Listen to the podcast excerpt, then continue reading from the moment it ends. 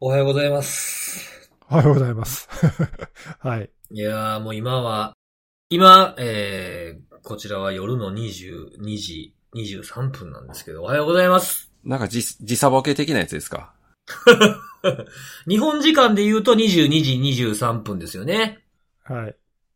あれ、一人だけなんか違う、違う時間でちょっと時間軸が違うかもしれないですね。今、あの、タイムゾーンで言うとアジアスラッシュ東京みたいなとこですけどね。同じやなんか。全く一緒ですよ東。京スラッシュアジアか。標準時全くはい皆さん一緒です。と同じタイムはいラインで生活。同じいじゃないかやーちょっとね、あの、今日朝早く起きたんですよ。おう何時ですか？うん、8時。8時。早くねえよ。うん普通ですね。8時に起きたら、まあ、眠くな、眠くなっちゃいまして、あうん。ご飯食べて、夜、夜のね。あ、はい。うん。で、眠くなっちゃって、1時間ぐらい、あの、9時ぐらいからちょっと寝てました。ああよく起きれましたね。なんかもう怖いですよ。私その時間にちょっとうたた寝するの。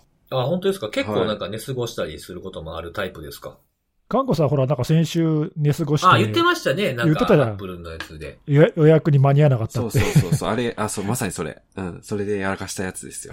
はい。あ、でもそれが、もう届いたんじゃないんですか？あ、そうだよ。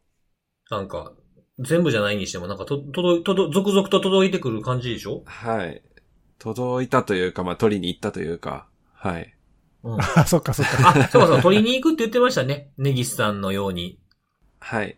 Apple Store さ、スムーズに受け取れた？そう、今回は、なんかめ、ガラガラでしたね。ガラガラ。本当に。あ、そうなんだ。じゃあ、あれかな？受け取りの人数とかももしかしたら制限してるのかな？前よりも減らしてるかもしれないね。ひょっとしたら。かもですね。確かに。うんね。じゃあもう、開封、開封の儀も済んで。もう、開封の義務何でしたっけ？あの、なんか、データ移行の義務なんかわかんないですけど、なんかいろんな義を全部一通り 済ませましたよ。はい。開封の儀、久しぶりに言ったな、聞いたな、なんか。開封の儀ってあの、Google で検索するちょっと前ですけど、開封の儀スペースってやると、キモいって出てくるんですよね。えマジで？うんええいや、やっぱ、キモいんだ言い方が、言い方が嫌な、嫌なんじゃないですか？わかんないですけど、開封の儀ってなんやねんみたいな。言い方的な？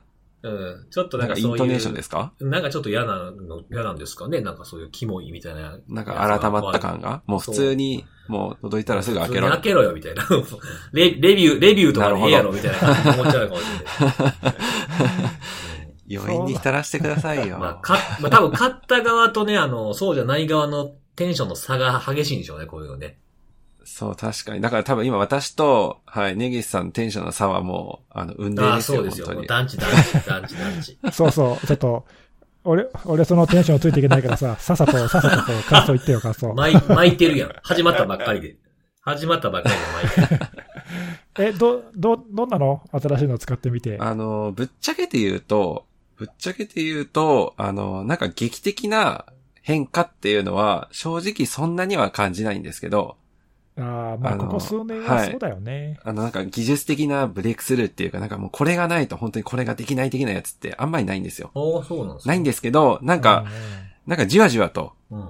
なんか前と比べると確かになんかちょっと違うな、みたいな、うん。なんかそのそういうところで、うん、なんか違いを感じるみたいな。まあカメラとかも、まあ結構別に、なんだろうな、あのー昔の2、3年前のモデルでも、すまあそれなりに綺麗に撮れるわけじゃないですか。あ、まあそうですね。ぼかしもちゃんとできたり。うん。だからその辺、すでにできることが、まあ例えば夜間の撮影がより綺麗になったりとか、なんかそういう部分では若干違いは感じはするんですけど、なんかその広く見たときに、そうしょっちゅう必要となるようなシーンでもやっぱりない、なかったりもするんで、まあなんかその使い込んでいけばまあ多少その辺の恩恵っていうのは感じれるのかなっていうぐらいですかね。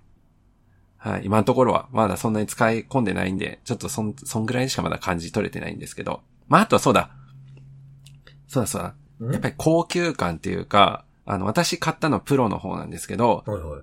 おなんだろうな、あの、結構、まあ、他のなんか YouTube のレビュー動画でかとかでも言われてましたけど、あの、なんか、周りの、あれは、な、なんでしたっけ、素材。あど忘れちゃった。プロはステンステンレス、そうそうそうそうそうそうプロはステンレスで、はい普通の、普通のやつはアルミかなんかで、なんか素材が違うよね、確かに。まあちょっと、じゅ無印って呼ばれてる方を比べたわけじゃないですけど、そのプロだけ見たときはやっぱりなんかそれなりの高級感っていうのは多少感じつつもあとやっぱり多少重かったですね。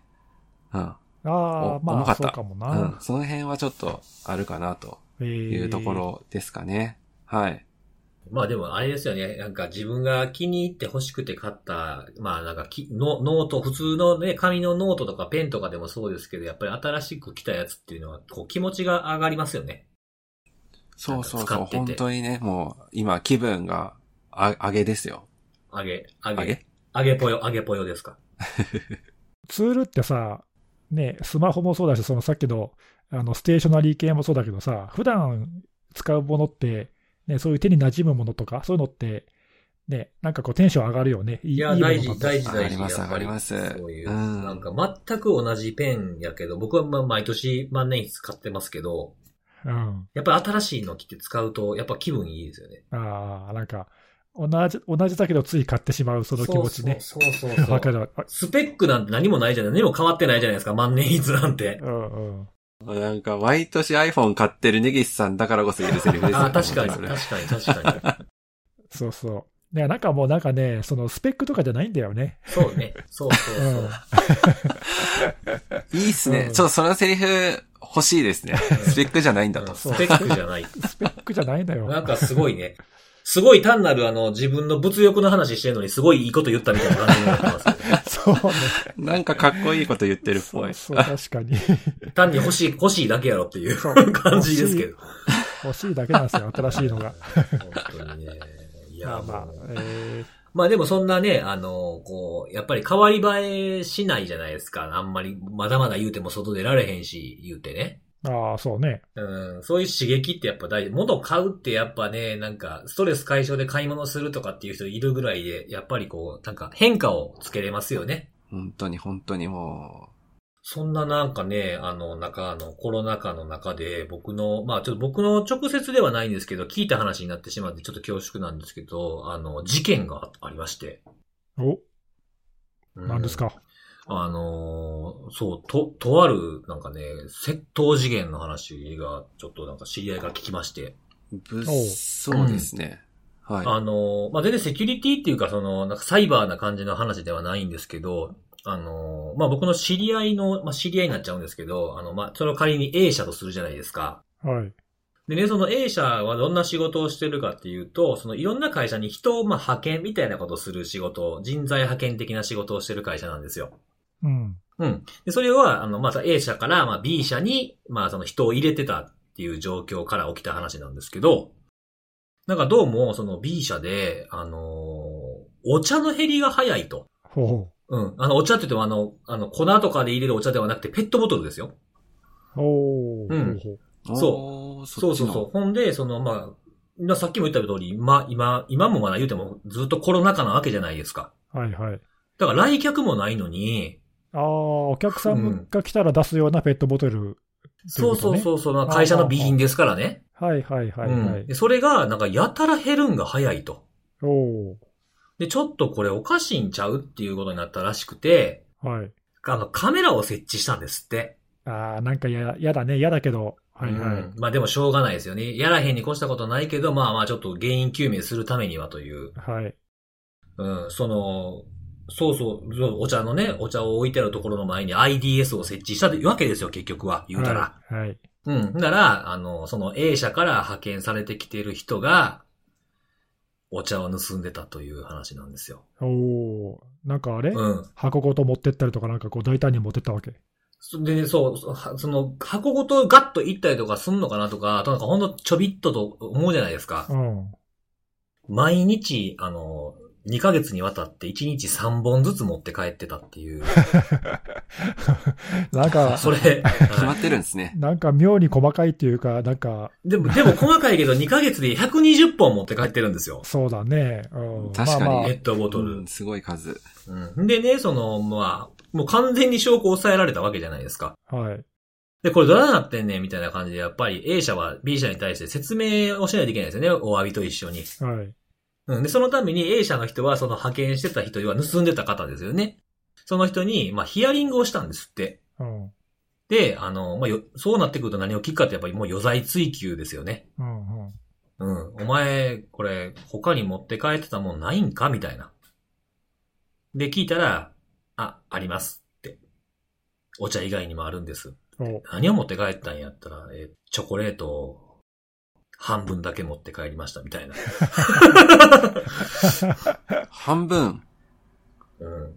なんやねん、半分って、とかいう感じがあって、でまあ、まあ、まあ、しゃあない、それも、まあ、書かん、レポートに書かなあかんなってことで書いて、もう他ないの？みたいな。もう細かいことでもいいけども、他、全部言ってくれと、この際っていうふうに言ったら、いや、あのー二つあったウィダーインゼリーを一個だけ持って帰りました、みたいな。大人か半分好きなんかなみたいな感じだったんですけどね、それをね、こうまとめて、あの、レポートか書いたんですって、A 社の人が。はい。B 社にあの、ごめんなさいと一緒にね、提出するために、まあ一応、会社を通した会社間の文章ですから、それを上司にレビューしてもらったらしいんですよ。そしたら、その上司にその書いた A 社の人はいきなり怒られたらしいんですよ。これはお前、ウィダーインゼリー持って帰ったって書いてるけど、お前、ウィダーインゼリーじゃなくて、今はインゼリーに変わってるやろって怒られたらしいです。よくわかんね僕調べてみたらね、あの、ウィダーインゼリーってね、2018年にウィダーブランドを取って、あの、今、商品名インゼリーに変わってるんですよえ。ね。知らなかった。あ、そうなんですか？そこうんあそうそうれ知らなかった。ブランド名取ったんですよ、元のブランド名を。それどうでもよくないそれ。そこ、そこ気づく上司もすごいなっていう、ね。そこあ、そこな本当だのレビューするの。そう本当だ、そこやインゼリーになってる。うん。そうなの。インゼリーだろうインゼリがー。だ。そこじゃないっていう。その話を僕知人から聞いた時に僕もそ、そ、そこかってなりましたけどね。えーえ、それで何、一応、まあごめんなさいで済んだんでしょうけど、ね。あそうなの。まあね、厳密に言ったらね、窃盗だから犯罪だけどね。まあ、訴えられたら、そうですねまあ捕まりますよね。いや、なんか、まあモ、モラル、モラルが問われるなっていう感じですよね。モラルっていうか、まあ、犯罪ですからね。まあなんかあれだろうね、あの、そのさっきのさ、まあちょっと笑い話じゃないけど、その半分だけとか、一個だけとか、まあちょっとそれくらいならバレないと思ったのかね。うん、まあでも、ペットボトル2ヶ月で120本はバレるやろ。それはね、ちょっとね、さすがにね、毎日毎日、まあでもあれか、わかんないけどさ、あの、例えば大きな会社とかだと、うん。一日にたくさん出るからね、まあ持ってかまあ、あれても、の、わかんないコロナじゃなければね。うん、わかんないかもね。うんわかんないかもしれないですけど、まあ今だとちょっとさすがに人が来ないっていうのがあるから、まあそれもバレた原因の一つかもしれないですね。なるほど。うん。そう、そんな話を聞いたっていうだけのことなんですけど、はあのーちょっと、寝起きなんでちょっとエンジンかけるために上げていこうと思ってちょっと話してみました。はい。いやいやいやいやいや。じゃあ、行きますか。そうっすね。はい。今週あも。のー今日は、今日はちょっとみんなで3人でね、あのーはい。セキュリティの話でもしようかなと思って。そうっすね、たまにはね。うん。セキュリティの話でもしようかなと思って今集まってます。そうですね。そういう名前もついてますからね。ということで、はいえー、今日はニギスさんから行きましょうか僕ね。からですか？はい。はい。えー今週はですね、えーまあ、また軽めのちょっとネタを紹介しようかなと思うんですが、はい。うん。え何かというとですね、えーまあ、Google の Chrome、ブラウザーの Chrome の拡張機能にまあ不正なものが、えー混入して、まあ、それが Chrome の Web ストアから最近削除されたっていうのがあったんですけど、まあ、このちょっとニュースを取り上げたいなとうんうん。思うんですが、ね、具体的にはね、なんていう名前の拡張機能かっていうと、はい。えーナノアドブロッカーっていうやつと、あと、ナノディフェンダーっていう、まあ、これ両方とも作者同じ人が作っていたうんあもので、まあ、僕はね、ちょっと使ったことなかったんだけど、知ってた？これ、ナノアドブロッカーって。いや、僕もあの、今回の、あの、ニュースというかニュース記事で知りました。ああ、そうなんだ。僕もそうなんだけど、なんかね、これ、あの、えー、U ブロックオリジンっていうね、有名なアドブロックの、えー拡張機能があるんだけど、えーそこからフォークして作った、まあ、ものらしくて、ああ、そうなんですね。うん、そうそう。で、まあ、オリジナルにはない、まあ、なんかね、追加機能とか、まあ、作者がつけてたらしくて、えーまあ、そこそこ人気で、ユーザー、使ってるユーザー、あの、Chrome の Web ストアのベースだと10万人以上いるんで、まあまあの、へお、かなりの。そうそう。で、そのナノディフェンダーとね、合わせてまあ30万人ぐらいのユーザーがいるような、あー拡張機能なんだけど、おまあ名前の今言った通りね、あの、広告とか、不正な広告とかね、そういうのをまあブロックするような拡張なんだけども、えー10月初めに、その元々のこのナノアドブロッカーの作者の人が、えーまあコードをね、えーもうちょっとメンテナンスできないんで、第三者に売りますと。うん第三者に売却するって、まあ、こういうこと自体はよくある話で、そうですよね。そうですね。まあ、そんなに珍しいことではないんだけども、うん。えー売却しますと発表しましたと。で、ところがその売却先がちょっとどうもはっきりしない、なんかトルコかなんかどっかの開発者とかっていう話なんだけど、まあ、あの、へえーまあ、簡単に言えばと匿名のっていうか、身元がはっきりしない人に、まあ、どうも売ってしまったらしくて、うん。で、まあ、容易に想像がつくけど、何が起きたかというと、おまあ、2週間後にコードが更新されたんだけども、まあ、そこに不正なコードが入ってしまいましたと、おうん、いうことで、まあ、具体的にはね、あのまあユーザーのこれ、あのアドブロックなんで、広告をブロックするためには、ユーザーのえアクセスの履歴を読み取る必要があって、うんうん。まあ、要はどこにどういうアクセスをしてるかっていう中身が全部見れるわけよね。で、それを見てね、不正なブロック、あの、広告があればブロックするとかっていうことをやるわけなんで、うんなんで、えっ、と、全部そういう履歴が見えてしまうと。で、そういった情報を、おまあ、その新しい作者のどっかのサーバーに、まあ、送っていたと。うん。本来送る必要がないデータを送っていたんだよね。うんうん。あと、それから、まあ、あの、インスタグラムとか、フェイスブックとか、まあ、なんか特定のアカウントに勝手にいいねを押すあらあら。ということを、まあ、なんで、この拡張を入れてた人は、えーまあ、インスタグラムとかにログインもしブラウザでしてたとすると、うん。本人が知らぬ間に勝手にいいねボタンを押されていたと。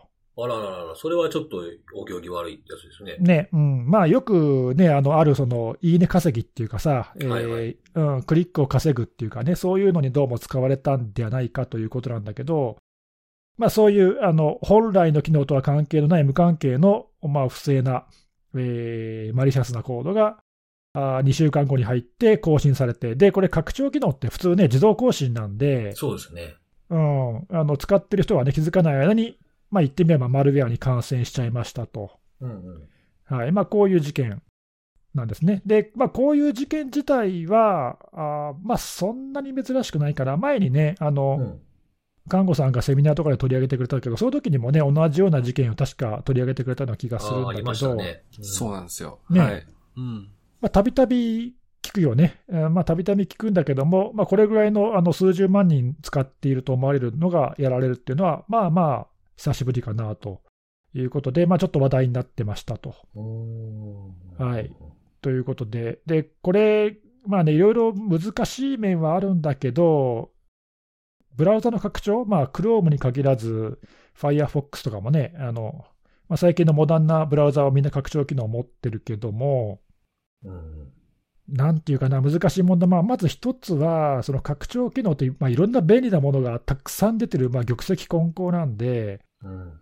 まあ、いいものはね、使えばいいんだけども、まあ、中にはこういうちょっとお行儀が悪いやつが、まあ、最初から混じってることは結構あって、うん。結構そういうそのマルウェア感染のお経路になりがち。うんで、その前にね、セミナーに取り上げた時も、こういうのってちょっと見過ごされがちだから気をつけましょうって、まあ、注意喚起をしたんだけど、うん。まあ、まだまだちょっとそういうの多いかなっていう感じなんだよね。ああ、まあ、拡張機能自体も多いですからね。そうなんだよね、そうそう。でね、あのよく聞く、身近によく聞く事例としては、例えばさっき言ったその、U ブロックオリジンとかさ、なんとかアドブロックとか、アドブロックプラスとか、なんかそういうね、あのまあ、広告のブロック機能っていう拡張機能だけでも山ほどあるんだけど、うん。なんかね、そっくりな名前で偽物が紛れ込んでんだよね、結構。ああ、はいはいはい。まあ、Google とかのあの、アプリの Google プレイとかにもよくありますもんね。テトリスとかで調べても全然取らんでええの取ってるゲームみたいなやつとかもありますもんね。そうなんだよね。そう。で、まあね、そういうのストアを運営してるところ、まあ Google なんかはちゃんと一応チェックはしてるんだけど、まあどうしてもね、それをすり抜けて公開されてるやつはかなりあって、有名な拡張とそっくりさんが、検索すると上の方に出てきちゃったりとかね。うん。まあなんかそういうことがあって、まあ最初からそもそも間違って、あの、望みのものとは違うマリシャスなものを入れてしまうことが結構あると。これは、うんよく聞く事例である。ね。うん。で、それからもう一つが、まあ今日紹介したように、途中で不正なコードが混入したときに、こう気づきにくいっていうか、防ぎにくい。うん。うん、これはね、ちょっとどうしようもないなっていう気がしてて、今回みたいに途中でオーナーが変わっちゃうっていうケースがまずある。うんで、まあ、この場合には、まあ、今回みたいにね、アナウンスされたりとか、まあ、一応気づけるっちゃ気づけるけど、うん。コードの中身までさ、ちゃんと調べないと、今回のも、その、まあ、もともとのフォークする前のその U ブロックを作ったデベロッパーが、ちょっと気にしてね、あの、新しくコードが出たときに、まあ、詳しく分析をして、これやばいやつだってすぐにアラートを上げてくれたから、まあ、みんな気づけて、まあ、1日かそこらですぐに Web ストアから消えたからさ、うんうん。まあ、そんなに大きな被害には多分なってないと思うんだけど、うん。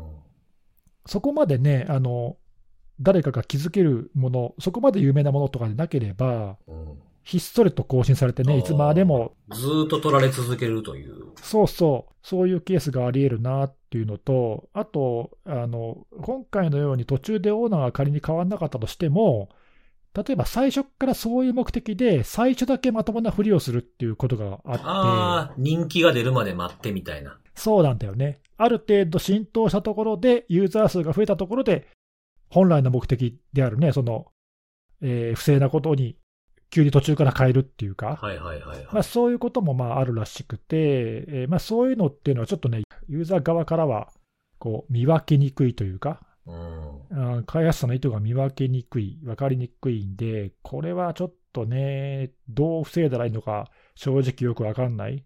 確かにそうですね。これという対策では思いつかないですもんね。うん、なんで、まあ、あの、一応こういう話するときには、えー何？まあ、定評あるというか、ユーザー数もいて、えーちゃんと名前の通っている開発者が開発していて、えーレビューもしっかりしていて、えーまあ、そういうことが比較的起きにくいと思われる、まあ、リスクが低いと思われるものだけを厳選して使うとかね、うん。うんまあ、そういうぐらいしかちょっと気をつけようがないかなっていう感じがするんだよね。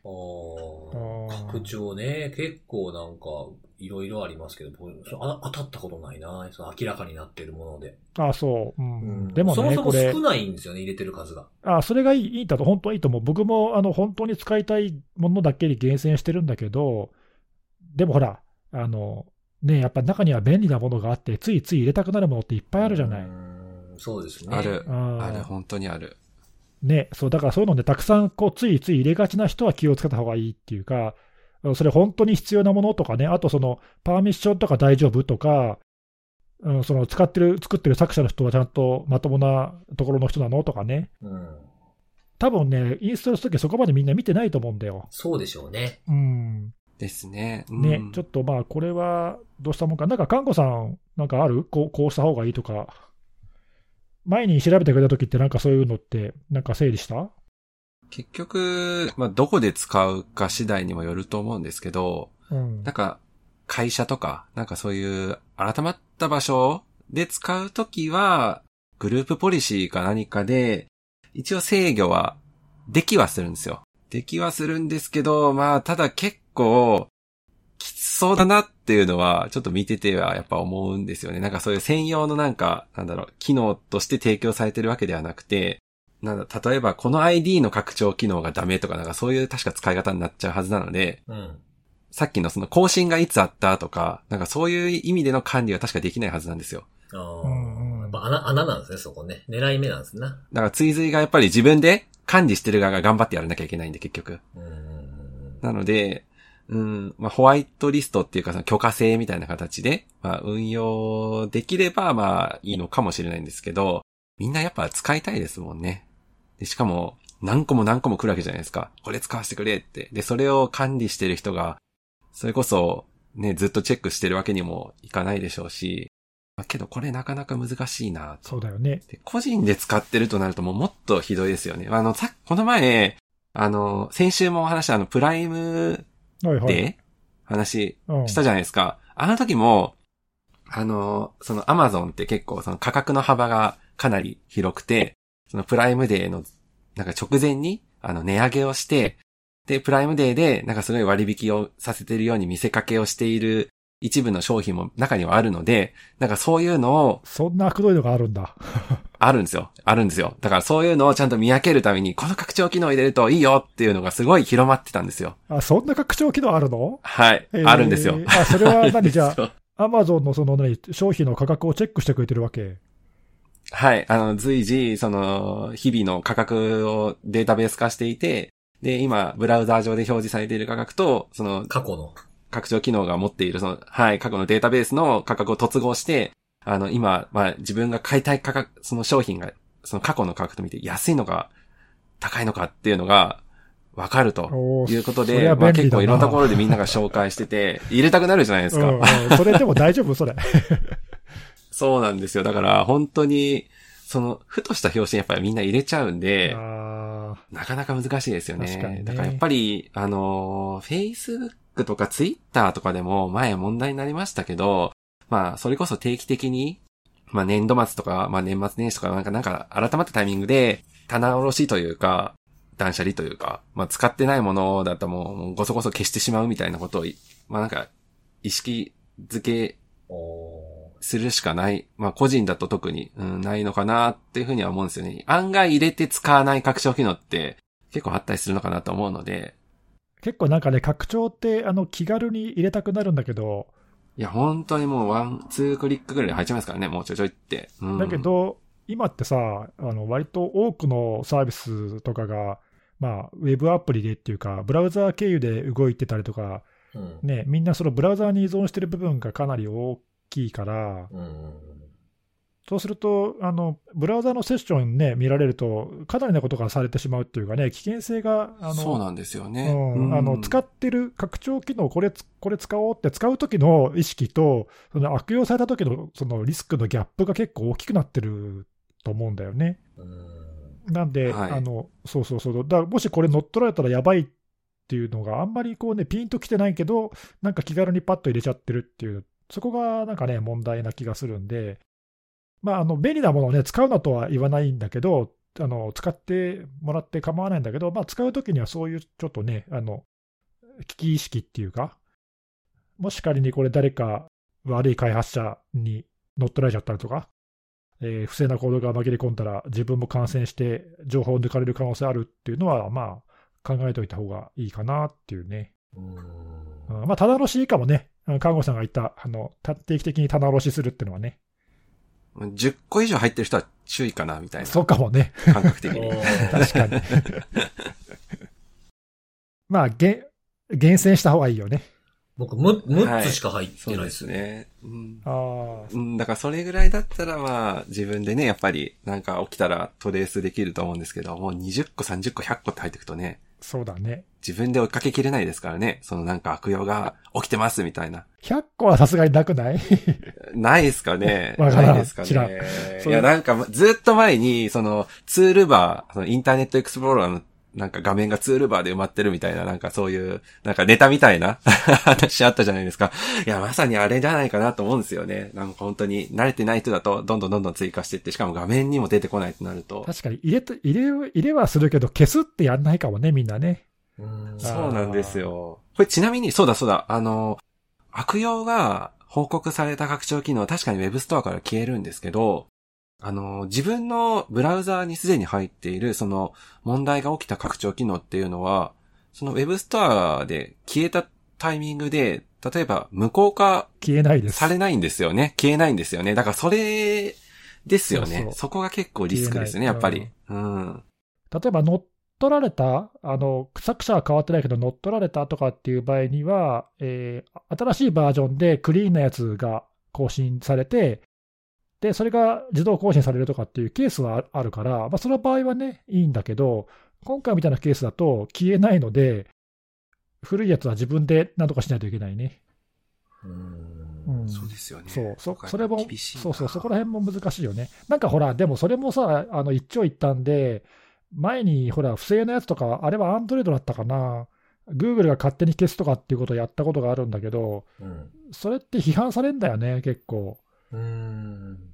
勝手に消す、勝手に消す。そうそう、そうそう、いいことやってるんだけど、あの自動更新はともかく、削除するっていうのはちょっとね、あのアレルギー反応が出ることがあるんだよね。うーん。なるほどうんユーザーのデータじゃない、それ、それを勝手にどうこうするっていうのはね、けしからんっていうことをまあ言う人もいるんで、うん。なかなかそこら辺のコントロールは難しいよね。なんかあの、Chrome の拡張って、あの、更新されたことを教えてくれないやつの方が多いんですかね？あ結構ね、サイレントアップデートだよね、ほとんど。ね。なんかあの、僕うん使うんってる大体やつ、サイレントじゃないですか。公式以外の、公式、例えばね、その、ワンパスワードとか、エバーノートとかって公式が出してるやつあるじゃないですか。はいはい。まあ、それはまあ、まあ、信用できる方やと思うんですよね。うん。うん、そうじゃないやつとかだと、僕使ってるやつはね、あの、毎回毎回あの、新しいタブで更新が出てこんな感じですみたいなの出してくれるやつ使ってますね。あそういうのもあるね。あのそうそうそう。そうそう。あと、毎回は出ないけど、えーその新機能として、ユーザーにお知らせしたい場合だけそういうのが出るとかね。ああ、なんかそういうのなんか義務、義務付けてもいいと思うんですけどね。ああ、なるほどね。そうすれば、あの、まあ、なね、はいはいって閉じる人もいれば、何変わってんやろうって、まあ、気づいてくれる人が出てくるかもしれないですから、こんな、こんな変更あったぞみたいなことがあって、気づけるきっかけにもなるから、出した方がいいと思うんですけどね、あれ。あー確かにね。でもまあ、そこに出される内容が正しいとはまあ、限らないですけどね。限らないからな。うん。まあ、なかなか難しいね。はいうん。まあでもちょっとね、あの、はい、ちょっと盲点になりそうな、その、侵入経路っていうか、はい。そうですよね。うん。まあこういう、そうそう、あの、前にも言ってたけどね、ブラウザのプラグインとかか拡張機能とか、まあアドオンって言ったりとかいろいろするけど、まあこういうのって本体の方の脆弱性には目が行くんだけど、こういう拡張とかね、付加的な機能の方の、えー問題はちょっと、あの、目が、行きにくい。ああ、そうですね。ワードプレスのプラグインしかりですね。あそうそう、そういう感じですね。目が届かないことが多いので、皆さんも気をつけてくださいと。うん。はい。まあ、そんな紹介であります。まあ、年末も近いことですし、看護さんが言ったみたいに棚卸しするにはいい時期かもしれないですね。そうかもね。んそうですね。まあ一回見てみるのは、うん、ありかなと。うん。案外こんなん入れてたっけみたいなのあるとそうね思うんで。すあるかもね。うん。ある。絶対あるはず。わかりました。はい。ということで次ですが、次はね、看護さんですね。はい。はい、看護さんの私ですかターンでございます。私はですね、ちょっと一風変わりまして、公職、えっ、と、これ、公職選挙法違反の事件でいいのかな？あの、今年の6月半ばに、あの、二人の、えっ、と、国会議員の方が、まあ、その、今言った、えっ、と、公職選挙法違反で、えっ、と、逮捕された事件があったんですけども、うん、うん。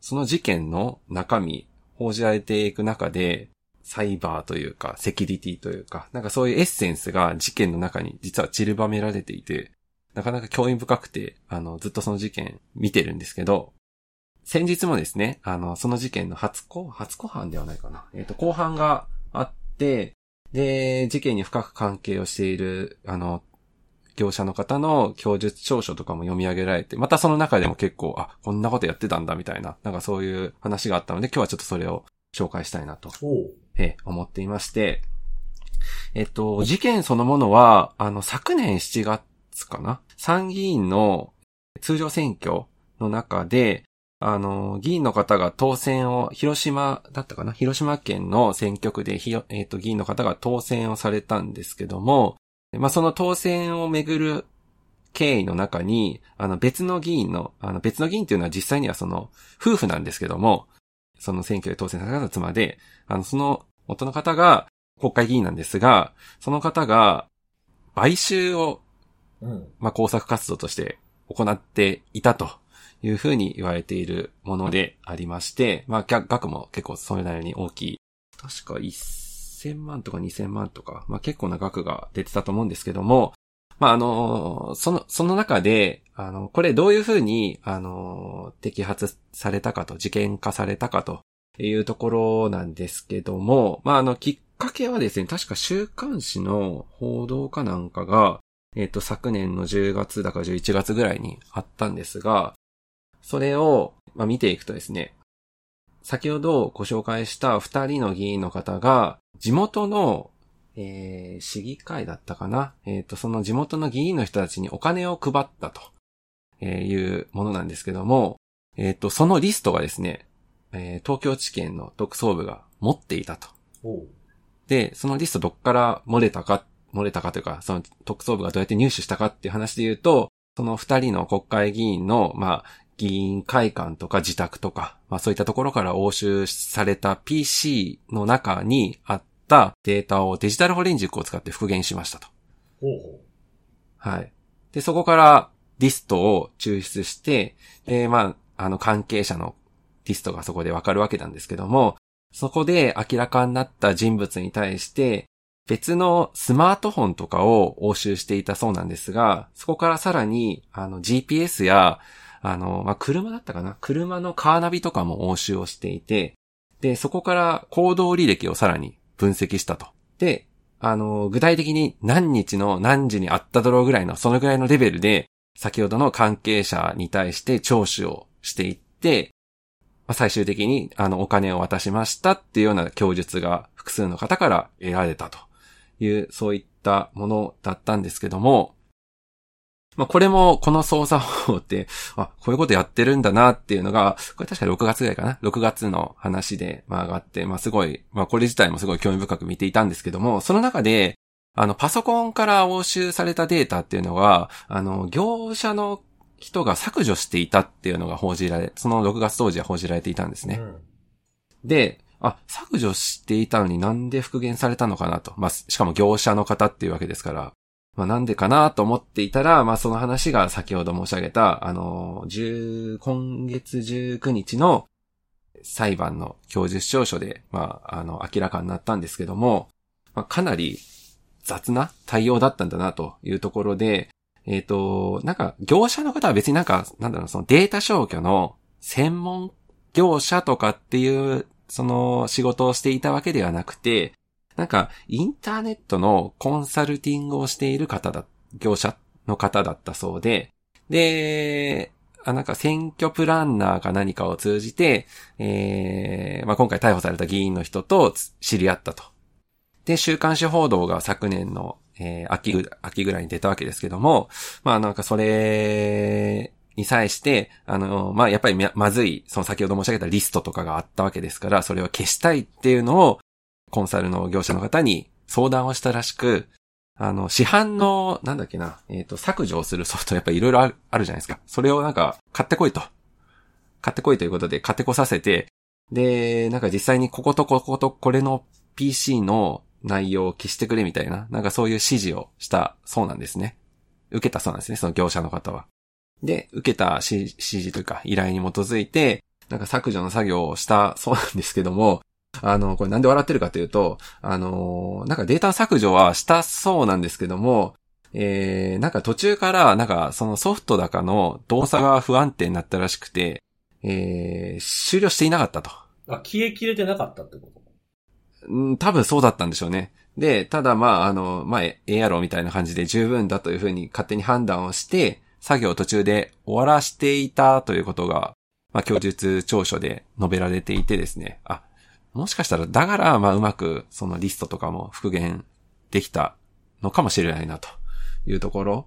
はい。まあ、逆にうまくいってたら出てこなかったかもしれないってことですよね。うんまあ、かもしれないですよね。うん。あとは、なんかまあ、これそのものも結構興味深かったんですけども、なんか他にも、週刊誌報道を受けて、秘書とか、その国会議員の方に関係をしているスタッフの人がなんか中から情報をリークしてるんじゃないかっていう、まあ、疑心暗鬼に陥ったのか、あなんかその PC に監視システムみたいなのを入れさせたとか。もう、その、どんなとこにアクセスしたかとか、まあ、も、ものによったらね、あの、全部、あの、ま、あの、動き、画面の動きを全部撮ったりとかするのもありますからね。見をやろうと思えばね、できるものもありますからね。まあ、ちょっとどこまでのものを入れたのかわからないんですが、はい。なんかそういうのをやっていたりとか、あとは、その当時、その選挙の活動をやっていた中で、なんかネット工作的なものをやっていたというのが教授調書でまた述べられていてですね、ちょっと背景の説明が少しややこしいんですけども、あの、自民党の方なんですけども、えっ、と、自民党内で、その同じ、その選挙区で、まあ、圧力というか、あの、衝突があって、その相手方の圧力がある議員に対してネガティブな印象を持つ記事を投稿するみたいな、なんか、なんか今時な感じのある、あの、ネット工作みたいなのも、はい、やっていました、という話もあったりですね。なんか結構、なんか、選挙っていうと、ななんていうか、あの、インターネットとかサイバーとかとは蚊帳の外感はああるんですけども、まあなんか、今回の事件とか見てると、なんかそういうのふ普段活動としてもやってるのかなっていうのを、なんかちょっと思ったりあもーしましたね。はい。なんか大、なんかアメリカの大統領選とかあのレベルまで行くとなんか確かになんか SNS とか、なんかいろんな、あの海外からの干渉とかなんかいろいろ話題には上ってますが、なんか国内の選挙でもなんかこういうことやってるんだなっていうのを意識してないというか気にしてなかったので、なんかすごい、あ、こんなことやってるんだなっていうのをちょっと興味深く見てました。なんはい。かちょっとね、でも、全体的に爪山感のあるというか、いや、本当ですねなんかね。、規模感がちょっと、爪規模山感がちょっとなっていうか、印象は僕、結構受けましたけどね。なんかあのーその供述、その消してくれっていうふうに頼頼んだっていうのがすごく報道でここ最近されてて、思ったんですけど、あれ、なんかどういう指示されたとか、こういうことをしましたとかって、まあもちろんね、あの、指示してる側が悪いことやってる、まあ犯罪なわけじゃないですか。違反ですけどね。やってるから、まあ、うん、そうそう、だから良くないことだっていうことは、まあ前提としてなんですけど、あれってそういう依頼を受けた人っていうのは、そんなに、あの、簡単に喋ってもいいもんなんですかね？守秘義務とかないんですかね？そこ結構気になったんですよね。なんかそういうことを、うん、どっちが優先されんねやろうとか、まあ法律よくわかんないんで、なんかふ、なんかふわっと疑問に思っただけなんですけどね。それは守秘義務があるんで言えませんとかとはならないんや、とかって思いながらニュース見てましたけどね。だけど、やっぱり喋ること喋っとかないとね、やっぱり、その、自分自身にも、権利というか、うん、下手したらね、あの、立件されかねないので、やっぱり自分は、ここまでは関わっていたけども、その法的にアウトなところまでは関わってませんみたいなのをやっぱり主張するためには、うん、はっきり言わないといけないのかなと。まあ、あるいはそういうのをちょっと言われるとかね。なんかそういうのあるのかもしれないですね。いやでも今日なんかさっきその、あの、監視するやつを入れてたみたいなところで、僕が勝手に想像してたのは、けま、なんか看護さんが説明してくれたんで、こう、スッキリしたんですけど、監視、の消す、消すっていう依頼と、監視するソフトっていうので、あの、なんでこう、こと、こと細かにね、その、どうやって発覚したのかとかまで追ってなかったんですけど、僕は。なんで勝手に想像したのも、その、監視ソフトがあったがために、そのログに、ログが、不都合なことがログに残ってて、そこからバレたやったらめっちゃおもろいのになと思いながら。消す、消すところが、あの、動画にデスクトップ撮られてたとかめっちゃおもろいなと思いながら見てたんですけど、ちょっと違ったんですが、まあ、もうけど残ってるかもしれないですからね。残ってるかもしれないですよね。それあったかもしれへんなと思いながら聞いてて。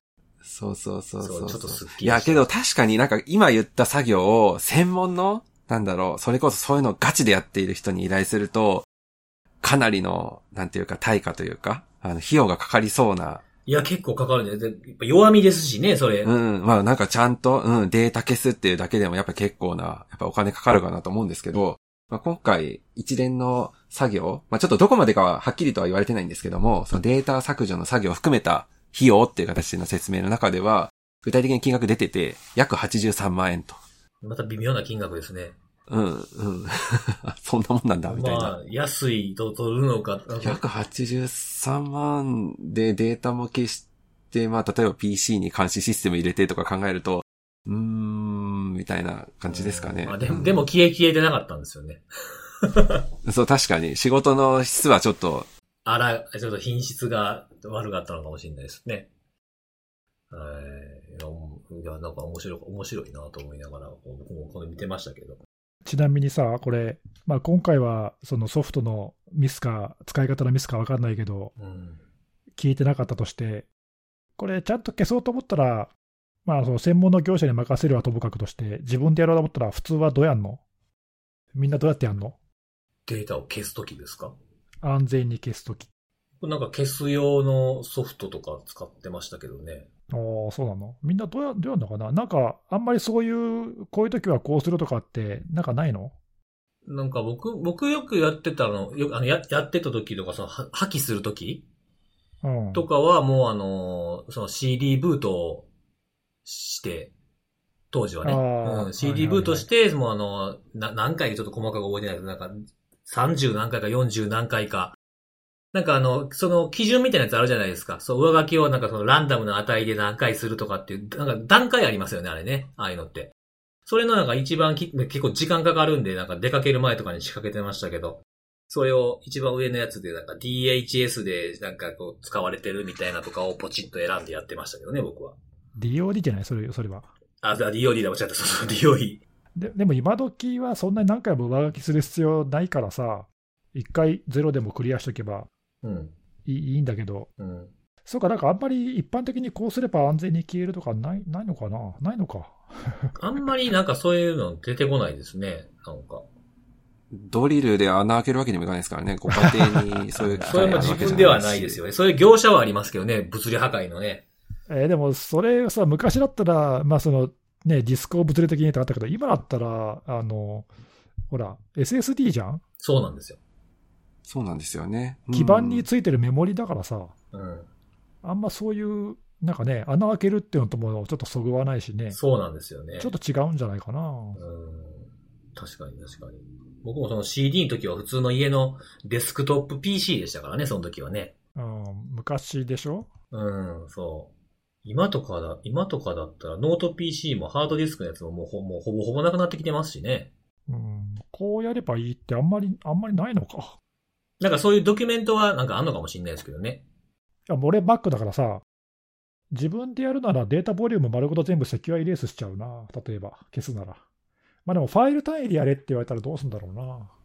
そうそう、それなんですよ。今ちょっと悩んでて、今回の指示がちょっとどっちだったかは判然としないんですけど、まあ仮にこのエクセル消してくれみたいな感じだったとしたら、いや、結構、うん、難しいなと思うんですよ、ね。ゴミ箱に入れうんてゴミ箱消しましたみたいなね。それじゃ消えてないよ。消えてない消えてない。そう、そうなんですよ。まあでもそういうの難しいよね、なかなかね。なんかソフソフトによったらね、そういうソフトを入れとくと右クリックで、その、このファイルのやつを消すみたいなのあったりしますけどね。あそうだね。うん。まあそういう専用ツールを使うとかっていうのが、なんか確実なのかな。いや、ちょっと、あの、うん、あの、違うところで僕は、それ、いや、みんなどうやってやってんのかなと思って。ちょっとこれ聞いてる方も俺の消し方はこれだみたいななんか紹介できるのであれば、ちょっとぜひ知りたいですね。ね、消し方はこれだとか、あとはまあこういうところで、あの、消すっていうので安心してますとかっていう、この自分での、自分のラインとかもね、うん。そうね。ですね。ううん。まあ、あの、そうね。ね、ボリューム全体消すとかあったら、まあまあ、わかりやすいし、あとね、ほら、スマホみたいにさ、最初から全部デバイス丸ごとね、あの暗号化されてる場合にはさ、消すの簡単で、鍵消しちゃえば消えるからさ、うんうんうん。あの辺はね、消すの、うん、消すの簡単なんだけど、そっか、ファイル単位に消すとかな、意外とみんな、そんなのこれでしょみたいな、定番はこれみたいなのはないですよね。あんまないないのかな、うん。そしたらまあ確かに今回みたいななんかね、ミスっていうか、まあ、犯罪で使ったらダメだけど、ダメだけど、ね、プライバシーっていうか、守るために自分のデータを安全に消去する方法っていうのは、まあ知っておいた方がいいっていうかね。うんうん。まあ Windows だったらこうやるとかね、Mac だったらこうやるとか。そうですね。なんか、それちょっと聞いてる方が、もしこういうのがこういうの使ってるとか、こういうの聞いたことがあるとか言うんだったらね、なんかお、おすすめのあれとして教えてほしいですね。うん、まあなんかコマンドラインでやるとかな、あんまり簡単じゃない方法はいろいろあったりとか、まあ専用ツールもあるけど、まあなんか標準で簡単にできる方法っていうのがあってしかるべきなんじゃないかな。確かに。なんか気軽にできるべきなものかもしれないですね。自分のデータを守るという意味ではね。そうそうそう。えーなんかそれできないとなんか困るじゃん。困る。捨てらんないですね。はい。まあまあ、そんなことをちょっと思いました。はい。はい。ありがとうございます。はい。じゃあ最後、鳥ですね。はい。えー、鳥。私、はい。私です。私。ああ、そうですか。誰ですか、はあ、まだついさん。はい。お願いします。今回はですね、あのーしあの、アメリカのね、CISA っていう、えーところと、あのー MS アイザックっていう、マルチステートアイザックですね。が出したランサムウェアの文章、ランサムウェアガイドっていうもうなんか大々的な名前なんですけど、それのちょっと、それをすごい直球の名前ですね。直球なんですよ。ランサムウェアガイドだけ聞いたらね、あの、ランサムウェアばらまく方のガイドなんかなとかも一瞬思ったりもしたりもするわけなんですけど、結構これがいい文章で、これを読んだぞっていうお話です。で、あの、これ、あの、大きく分けて、二つのパートに分かれてるんですよ。で、えっと、一つはランサムウェアに対抗するための、まあ、ベストプラクティス。で、えーもう一つがランサムウェアを、に対応するためのチェックリストみたいなものが、二部構成に分かれていて、で、えーこれ全部こう僕順を追って読んでいったんですけど、あの、結論から言うとかなり良かったです。皆さんにもぜひ読んでいただきたいなというふうに思ったんで、今日ちょっと紹介しようかなと思うんですけど、あの、ページ数、まあそこそこ、えー20ページ弱ですかね。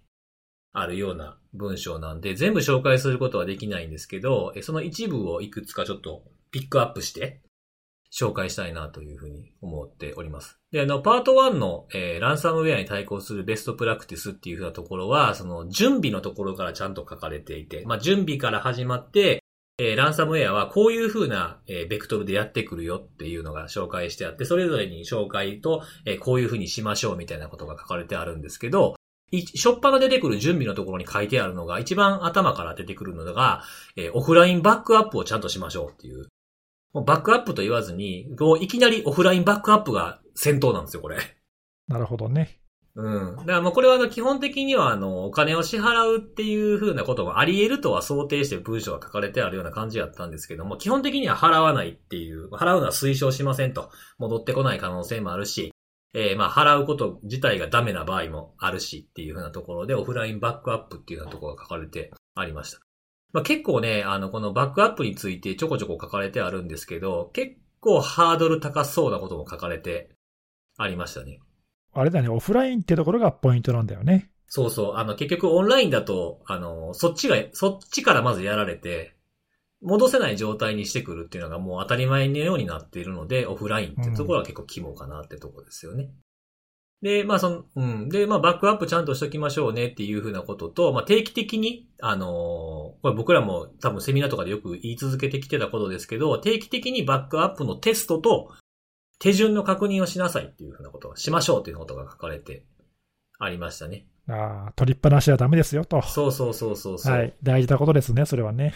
で、あのそういうさ、まあ、やられたシステムを再構成するために、できるだけ早くやっぱりやらないといけないから、その使っているソフトウェアとか、まあそういったテンプレートみたいなものをこう維持し続けましょうってことが書いてあるんですね。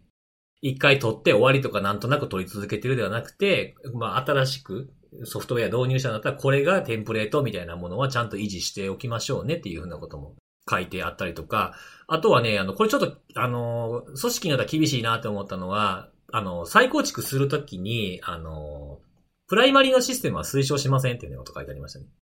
あの、要は互換性の問題とかが出てくるじゃないですか。なので、そういったこともちゃんと考慮しておきなさいよと。まあ、これはま準備のことですよね。戻そうと思ったら戻らへん、入らへん、動かへんみたいなことになっちゃいけないねってことが、まあ当たり前のことなんですけど、えー書いてありましたね。なので、ハードウェアが異なる場合は、正しく再構築できない場合があるのでっていうふうなことが書かれてありました。そういったことが書かれてありつつ、で、ランサムウェアがやってくるこの攻撃のベクトルみたいなことに分かれて、文章が書かれてあって、まあ、一つが、インターネットに、えーまあ、直接面しているところのシステムの脆弱性と設定ミスとか、あとはまあフィッシングでも来ますとか。で、僕が一番、あの、ここを気にしといた方がいいかなっていうふうに思ってるのが、えーこれちょっと僕の、あの、和訳でも、あれなんですけど、先行マルウェア感染っていうふうに僕訳したんですけど、要はその、先に先行マルウェア。先行、先行、あの、先に行く。まあ、先見、僕よくその喋るときは先見部隊、先見部隊のマルウェアみたいに言ったりするんですけど、プリカーサーマルウェアかなっていうのがあって、先に、まあ何かしら入ってきていて、そこを通じて入ってくる。まあ、例えばエモテットとか、トリックボットとか、うん。ですね、まさに。うん。そういったものがが入ってくるランサムウェアの経路になるっていうことをちゃんと挙げられてたのがすごく良かったなっていうふうなとこですかね。なんで、まあこういったところも当たり前のように書かれてあるのがすごい素晴らしいなっていうふうなことが書いてて、それぞれの対策がちゃんと書いてありました。で、あの、今のが、まあ僕は一番初めのパート1のところで気になったところではあるんですけど、そのパート1でもう一つ気になったところがあったんですけど、アクセス権ちゃんと最小限にしましょうね、みたいなところが書いてあるんですよ。まあ一般的なベストプラクティスと強化のガイダンスみたいなコーナーがあるんですけど、そこで書いてあったのが、その権限、高い権限を与えまくってるともちろん、あの、乗っ取られた場合に何でもされちゃうっていう風なものがあるんで、そこに書いてあったのが、Windows のあのドメインであの、Protected Users っていうグループがあるんですけど、そこを活用しましょう。そこを活用してユーザーのアカウントを保護しましょうっていう風なところが書かれてあったのは非常に良かったなってところですね。ほうほう。うん、これ有効にしてると、あのーパスザハッシュとかができなくなるように制限がいくつか付けられるんですよね。例えば Windows 8.1以上のコンピューターとかだったらパスワードがローカルにキャッシュされないとか、えっ、と、侵入してきた後に、まあ、えっ、と、ランサムウェアだけじゃないですけど、侵入してきた後にそのシステムの中の情報をこう取って、次の攻撃に役立てるっていうふうなことを当たり、まあ、上等手段としてやってくるんですけど、そういったものに対抗するために、えこういったユーザーズグループ、ユーザーグループを活用しましょうっていうふうなことも書かれてありました。お結構細かいね。そうなんですよね。パワーシェルってどうなん？みたいなことを僕よくランサムウェアとかエモテットの時に言ってると思うんですけど、この、あのー、ガイドの中にも、パワーシェルをちゃんと制限しましょうと。グループポリシーを使って、パワーシェルの利用、使用を特定のユーザーに、まあ、ケースバイケースではあるけれども制限しましょうっていうようなことが書かれてある、えセクションがあったんですけど、まず、パワーシェルの使用を許可するのは、ネットワークまたは OS を管理するユーザーのみにしましょうってことが書かれてありましたね。うんうん、結構厳格かなというふうにも思いました。で、あとは、あの、使うのはバージョン5.0以降使いましょうと。もし使ってないんだったら、えー、更新して5.0を使うようにしましょうってことが書かれてありましたね。これなんで5.0かっていうと、あの、ログを残す機能が有効にできるってことなんですけど、拡張ログっていうのがあって、あの、どういうふうにあのパワーシェルを使ったかとかっていうログを全部取れるんですよ。あの、モジュール、 script block、トランスクリプションログっていうのがあって、これを有効にして何をされたのかとかを分かるように検知できるようにしましょうっていうふうなことが書かれてありましたね。これができるのが5.0なのでやりましょうとか。で、まあ、ログの保存期間は、まあ、180日間とか、そういう、まあ、大体これぐらいにしておいた方がいいですよっていうふうなことが書かれてあって、この PowerShell に触れられているのはちょっと僕いいなっていうふうに思いましたね。うんうん。具体的だね、なかなか。そうそうそうそう。で、その、僕もこれあの、そんなにむちゃくちゃパワーシェルに一つにガッと詳しいわけじゃないんで、あの、日本語の記事がないかなと思って調べてみたんですよ。うん。うん。そしたら、あの、まあ、調べてポッてできて、あ、これなんか良さそうやなと思ってクリックして見ていったら、あの、あの、し、知り合いがブログ書いてて、その、パワーシェルのログの取得の方法のこと。おそう書いてあったんですよ。で、それを、あの、今言った3つのログの種類あったじゃないですか。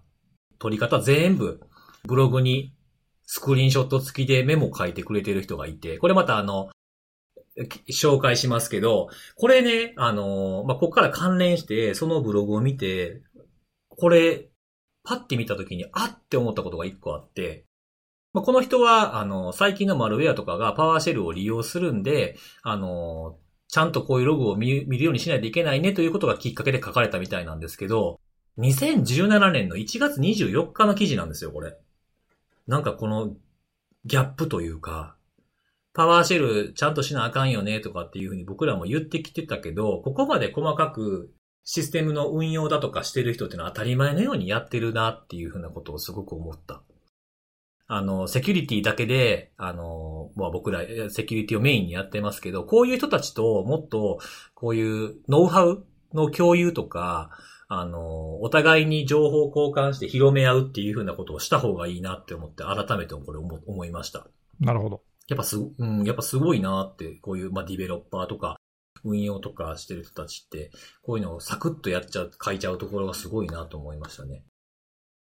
それがまあパート1のところですかね。で、パート2はね、あのー、どういうふうに対応していくかっていうチェックリストみたいなのが書いてあるんですけど、まあ感染を、あの、検知した時には、えー、分離しましょうと。まあ当たり前なんですけど。で、これ分離するのもそうなんですけど、あのーそんなに有事になってしまってる際って、そんな細かく分離していくっていうのできひんから、もうスイッチレベルで分離しちゃえとかね。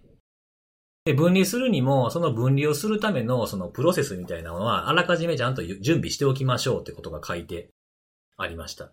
で、このネットワーク切るっていう風なとこなんですけど、この辺はちょっとランサムウェアとか、標的型ランサムとか、まあ通常の情報摂取系の違法的型攻撃に言えることだと思うんですけど、分離する際には、あの、攻撃者に、あの、監視されてる可能性があることをか、あの、考慮しなさいってことが書いてありますね。あの、そういうか対策緩和策を講じていることを察知された時点で、一気にこう、発動させられる可能性があると。なので、あの、システムを調整した方、今まで調整してきた方法で分離しつつも、そういった、なあの、今後のやっていくアクションのやり取りは、そのネットワークを使ってやるんではなくて、電話とかその他の手段を使ってコミュニケーションしましょうってことが書いてありましたね。なあなかなか難しいこと言ってるな。まあ、でも実際にね、あのほら、標的型のさ、ランサムウェアで、ね、辻さんもあのウォッチしてるリークサイトとか見ると、ね、感染した後こういうベンダーが中に入って対応してるの、俺ら丸見えで見え見えてるぜとかね、書いてるやつとかもあったりとかするから、だその感染した後も、まあ、攻撃者が中にとどまってるケースって実際あるんだよね。リアルタイムにね、もう先客として居座ってる時が、まあ、ありますよね。うまく対応されないようにね、邪魔をしようっていう意図だったり、うんうん。あーまあなんかいろいろあると思うんだけど、もう感染したから、はい、さよならって、いなくなってるっていうふうに思い込んじゃダメよってことだよね。そうですねう。んうん、まだまだ中にとどまってる可能性を考慮しなさいと。ここはなんかすごく気づきの部分かなあん。あんまりこういうことは触れられてる記事とかあんま見ないですよね。なんか、重要なポイントだけどね、そこはね。そうそうそうそう。なんでそこはまあ、ちゃんと別の手段を使ってやらないと察知されますみたいなことが書いてありましたね。うんうん、まあ、ランサムに限らずさ、マルウェア感染とか中にこう入り込まれてるケースっていうのでは、まあ、必ず考慮しなければいけないポイントで、そのほら、1台例えばあの、アンチウイルスが検知して、この PC で感染が見つかったって言っても、他にもあるかもしれないし、まだ検知してないところで攻撃者がもう潜んでるっていう可能性はね、常にあるから、そうそうそう。ね、あのそれを完全にあの隔離して根絶までちゃんとやらないと、インシデントレスポンスにならないっていうのは、まあ、当たり前なんだけど、うん。ランサムは特にこう、ね、その対応がこう難しいっていうか、注意が求められるっていうか、被害を、ね、拡大しかねないっていうところでしょ、要するにね。そうです、そうです、そうです。うん、あの変に対応しちゃうと余計、余計にやばいことになるよと。まあでも難しいよね、これね。難しいですね。難しいけど、まあ、知っておかないといけないポイントではあるかな。まあ、ちょっとね、どどっちがいい悪いあるけど、このあたりのね、その最初の初期対応っていうか、が結構、あの運命の分かれ道になるケースもあるんで、うん。まあ、やるなら専門家にパッとやってもらった方が本当はいいんだけどね。そうですね。もうあの、自分たちで何とかするっていうよりも、そのなんか事前の準備が、まあこれ文章を全部通して、あの、本当に自分たちのシステムの管理と、維持、維持をしていくということと、まあ自分たちを知っておく、事前に何かを準備しておくっていうことに尽きるんですよ。やっぱ全体通してみると。そうね。その段階で、ここは自分たちでできる。もうできひんのやったらもうここからもう全部お願いするってやっぱ決めとかなあかんなって思いますよ。そうね。あの、十分な準備ができていて、初期対応きちんって言われればいいんだけど、あの準備も何もなくて、あの初期対応やってはみたものの、どうにもならなくなって、で途中まで行ってサーチ投げて、専門家を呼んでもね、専門家も困るんだよね。まあ、できる、なんかね、もともとあったものが消えてたりするケースもあるでしょうしね。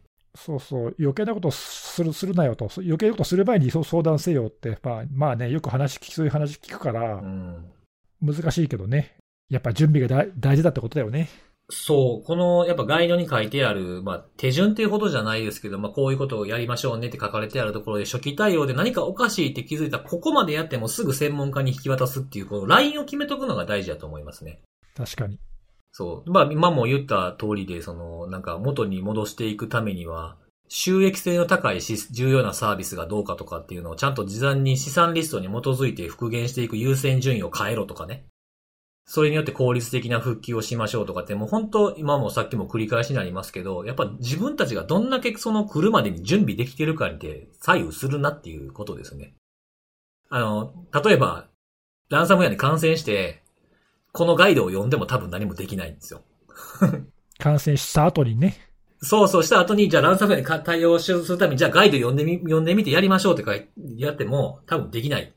あれない、これないってなるんで、まあちょっとえ英語ではあるんですけど、あの、すごいあの有用というか、今までのこう、ランサムウェアの被害とかを全部こう、蓄積してきて書かれてるもんだと思うので、これはちょっとい一回皆さん見ていただきたいなと思いますね。本当当たり前のことが書いてあるとは思うんですけど、うんうんあの、改めて整理されてみてると、あ、確かにな、これ大事やなとか、これできひんなとかっていうのが出てくると思います。確かにね。このガイドに限らないけどさ、うんあの CISA、まあ、アメリカの、ね、サイバーセキュリティの省庁、監督省庁だし、あとイギリスの NCSC とかさ、まあなんかね、そういうところのこう政府機関から、まあ、この手のね、いい具体的かつ適切なというか、いいアドバイスをしてくれる文章って、まあ、ちょいちょい見かけるんだよね。なんかいいなと思って、こういうの日本でも出てくるといいんだけどな。そうなんですよね。なんかこう、あの、まあ、一個のまあ文章でザーッと書いてあるんですけど、なんか付録的にこう、なんていうか、囲みみたいなところの、記事でいう囲みみたいなところがあったりとかするんですけど、そこでこう連絡先情報を整理しときましょうみたいな、なんかこう、簡単な表が書いてあったりとか、うーん。うん。例えばその、あの、1、2、3、4、5、6つ、あの、挙げられてるんですけど、まあ、IT セキュリティチームの、えー、がっていう連絡先のジャンルがあって、えー、24×7 で連絡先はここにするとか、役割と責任はこうだっていうことを自分で埋めなさいよっていう表があったりとか、なんかあの、部門または選出されたリーダーの連絡先はとかっていうのとかも、これも作れてないとこあると思うんですよね、結構ね。あと、法執行機関の連絡先とかっていうのとか。あとは、その、取っておくべきような、あの、まあ、証拠になるようなもの、調査するのに役立つようなもの、リストみたいなものがあったりしますね。なんか昔さ、なんとか経営ガイドラインとかで、なんかそんなチェックリストとかなかったっけ？なんとか経営ガイドラインってもうそれタイトル8割方言うとりますよ。いや、なんか、あの、そうそう、ちょっとね、あの、使い道がありそうな、良さげな、あの、ほ本編の方じゃなくてさ、付録ああ、あの、付録 C なで、そうそう、付録でなんか、よ良さげなリストがなかったっけ？あの、さ、じあの、経済産業省っていう、なんかあの、霞が関の辺にある、あの、ところの、が出してる、あの、なんていうか、サイバーセキュリティ経営ガイドラインですよね。それの、あの、付録 C っていうやつですね。そうそう、いやいや、ああいう付録でさ、こういうランサムウェアガイドとか出したらいいんじゃないの？それなんか何作れって言ってんの？ですね。いやーけどやっぱり国とかがね、作ってくれた方が、こういうリスト見る人増えるし、やる人も、まあやっぱり国が言うんだからっていうので、そうそうあーあの、重い腰動かす人増えると思うんですよね。そうなんだよ。やっぱりああいうね、あの、幹部についてうん、ガイドラインとか、チェックリストとか出ると、やっぱり見られるんだよ。いろんな人に。まあそうですよそうね。そうそう、絶対見る確かに確かにうんいや、ぜひぜひ。うん。いや、まあ、それはまあ僕が作るってことなんですかね。僕がはい。ぜひよろしくお願いします。まあ、あの、今回のやつでも言い出しっぺ的な何かですよね。あのーポッドキャストでもうかうか、なんか喋られへんなっていう感じになってきましたけど。いや、なんかちょっと、あのはいいや、なんかそういうのあるといいなと思ってさ。うん。まあ今回のやつうん僕、本当にあの。日本語に全部一応訳して書いたんで、まあなんかちょっとどっかでまとめて作ってもいいかもしれないですね。これ日本用じゃないじゃないですか。そうだね。うん。なんか州、州とかなんやとかで出てくるんで、それをね、日本の機関に置き換えたりとかするものがあってもいいかもしれないですね。はいはい。お、いいですね。ちょっと、じゃあうん、前、前向きに検討する方向で全処します。はい、き期待して待ってます。付録、付録 C に続くね、ものができればいいかもしれないです。付録 D で、付録 D で。はい、ということで、えーはい今日はこの3つのお話をしましたけれども、えー今日も今日とて、えーおすすめのあれのコーナーです。パフパフパフ。来た はい、今日も、はい、今日もちょっと音楽を紹介、曲を紹介しようかなと思ってるんですお、いいですけども。ね。うん。はい。あの、何、なんかこう最近、まあ毎週毎週や、まあほぼほぼ毎週やってて、あの、こう日常生活をしてる中で、えーちょっと今日これ聞きたいな、こういう時にこの曲聞きたいなって思ったものを紹介しようかなと思って、ちょっと最近意識してたんですけど、お今回紹介するのは、あの、まあ、バックグラウンドミュージック系とかではなくて、まあ、聞くんだったら、こう、ちょっとこう、仕事して、あの、ご飯も食べた後、ちょっとこう、ゆったりし始めた時間うん。昼下がりって言うんですかね。その時にコーヒーでも飲みながらパソコンの画面向きながらみたいな感じで聞くのにいいかなという曲をちょっと紹介したいなと思います。ほうほう。リラックスししたい時って感じかな。そうですね。うん、僕はもう本当にこう、夕日っぽい感じの時に聞くのが好きな曲ではあるんですけど、結構古い、えー昼下がりじゃねえじゃん。夕方の、昼下がりっていつなんや？まあ大体その辺。大体、アバウトだ大体でな。、大体。雑だなはい。雑なやつ。